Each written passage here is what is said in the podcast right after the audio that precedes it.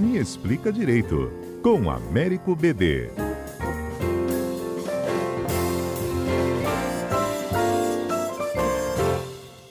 Ei, BD, bom dia. Bom dia, Fernanda.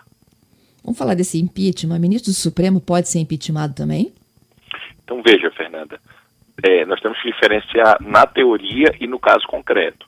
Na uhum. teoria, em tese, a Constituição prevê sim a possibilidade de impeachment de ministro do Supremo, está no artigo 52, inciso 2, combinado com a Lei 1079, é uma lei de 1950. Então, na teoria, existe sim uma forma de controle de um poder no outro e a possibilidade de um impeachment de ministro do Supremo.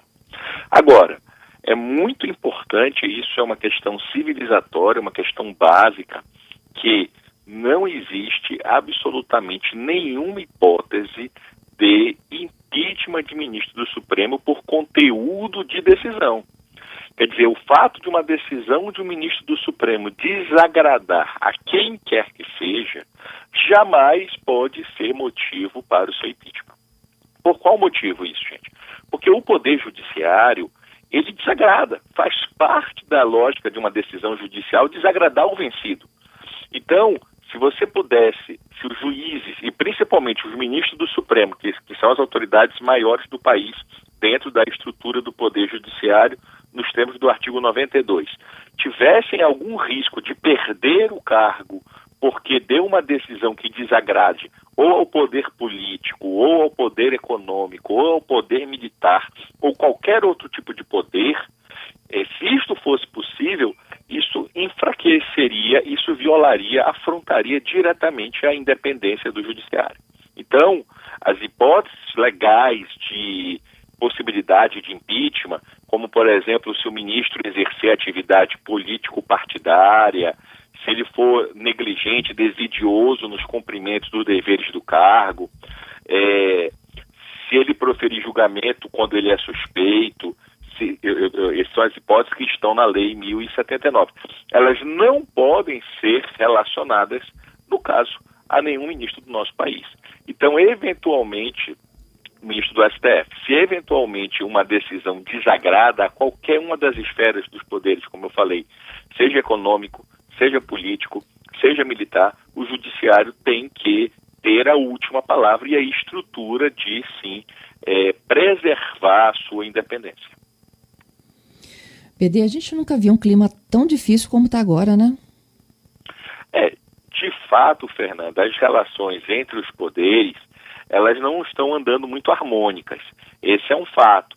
Mas eu sempre brinco, né, que a Constituição fala que os poderes são independentes e harmônicos mas é, tem um professor, o professor Martins Catarino, que sempre falava isso. Olha, quem é casado, casada, quem tem namorado ou namorada, sabe que independência e harmonia não andam muito bem, né? São duas palavras que normalmente não andam juntas. Então, assim, ter independência muitas vezes é desagradar. Então, nem sempre você vai ter uma harmonia possível. O que é necessário é que se respeite o espaço de cada poder e que dentro, e que todos eles, todos, respeitem a Constituição. Esse é o grande ponto. Em nenhum momento, nenhum dos três poderes pode afrontar a Constituição no sentido de qualquer medida que possa, de algum modo, é, utilizar violência, utilizar é, do aparato estatal para golpes ou para qualquer outra. Isso não importa se é no executivo, se é no judiciário, se é no legislativo. Todos estão abaixo da Constituição. A gente precisa é, ter mais sentimento constitucional, mais respeito à nossa Constituição, que tem seus pecados, mas é uma das constituições mais avançadas do mundo, sem dúvida. É, tinha uma história aí de que ele não iria pessoalmente fazer a entrega do pedido de impeachment. É, pouco importa nesse caso. Existem alguns doutrinadores até que publicaram textos defendendo que o simples fato de propor o impeachment já seria um abuso de autoridade, já configuraria crime. Então a, a, haveria essa questão. A lei fala que qualquer pessoa do povo pode provocar o processo de impeachment de qualquer uma das autoridades. Então não precisa ser nem o presidente, nem alguém, enfim. O fato é que nós não temos, de fato, na história do Brasil, nenhum precedente, zero hipótese real de impeachment de ministro do Supremo. E isso me parece positivo, porque, volto a falar, as mesmas pessoas que criticam o ministro pela decisão A aplaudem o mesmo ministro pela decisão B, porque as pessoas normalmente aplaudem ou criticam a decisão pelo seu conteúdo, por, por, pelo, pelo resultado. E o judiciário, ele não, ele tem, na maior parte das democracias, o judiciário tem muitas vezes um papel que se chama de contra-maioria. Nem sempre as maiorias estão certas. É preciso numa democracia o respeito à minoria. A maioria apoiou o nazismo, a maioria soltou Barrabás ao invés de Cristo.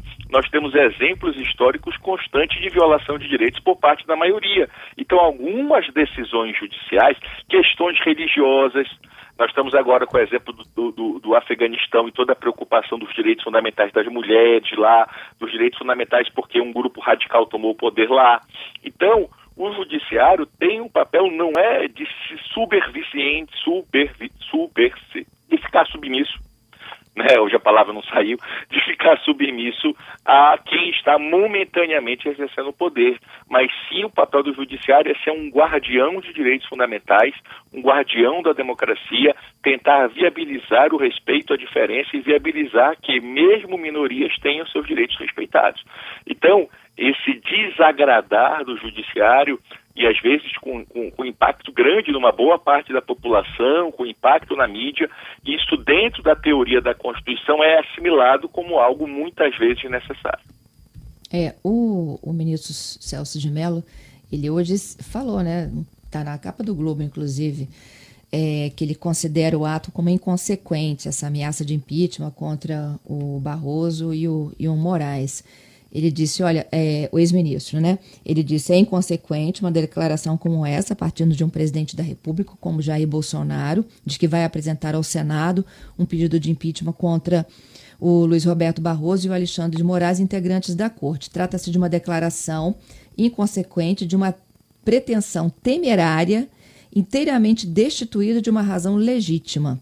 Disse ele que é ex-decano, não é isso? Exato, exato. Ele é o ex-decano do Supremo, aposentou esse ano. E, e o presidente do Senado já sinalizou que não vai dar nenhum espaço para esse tipo de aventura. De fato, Fernanda, como eu falei no começo da, da, da, minha manifestação hoje, não há, no caso, absolutamente nenhuma hipótese, nenhum espaço para se falar em hipótese de impeachment. A teoria isso é possível, mas no caso concreto, no que o temos hoje, jamais. Então, assim, é preciso é, respeitar a diferença, é preciso com que, de fato, é, o presidente governe. O espaço, é, ele é o presidente, ele deve governar e não tentar intimidar quem tem o dever constitucional de revisar os atos dele. Porque uhum. a, a, às vezes as pessoas não entendem isso. É dever do Supremo, não é que o Supremo queira. O Supremo tem o dever, quando provocado, de revisar atos, inclusive do presidente da República inclusive atos Pronto. do presidente da República. E é por isso que agora há o pedido de senadores, inclusive do Espírito Santo Contarato, de que o ARA seja investigado por prevaricação. Sim, o papel do Procurador-Geral da República é um papel fundamental na nossa organização estrutural. Então, veja, o Procurador-Geral da República tem uma esfera muito grande de poder, mas todo mundo que tem poder precisa prestar contas do exercício desse poder. Então, eventuais omissões injustificadas no tipo de prevaricação, eu não estou dizendo que acontece no caso concreto, eu estou dizendo que, em tese, o crime de prevaricação é praticar ou deixar de praticar ato de ofício por interesse ou sentimento pessoal. Então a questão é comprovado que eventualmente as omissões decorrem de eventual interesse sentimento pessoal, e isto é motivo para uma investigação. Agora, você vai ter que analisar isso caso a caso, não se pode fazer uma, é, uma afirmação, uma acusação geral de que há prevaricação, de que houve prevaricação, mas que o Ministério Público precisa exercer também, ele tem um outro papel fundamental na nossa democracia. A Constituição coloca o papel do Ministério Público, principalmente, como fala o professor Luiz de Verraioli, como uma instituição de garantias. O Ministério Público tem que existir para que as garantias não fiquem é, sem que alguém vá ao judiciário promover esse respeito.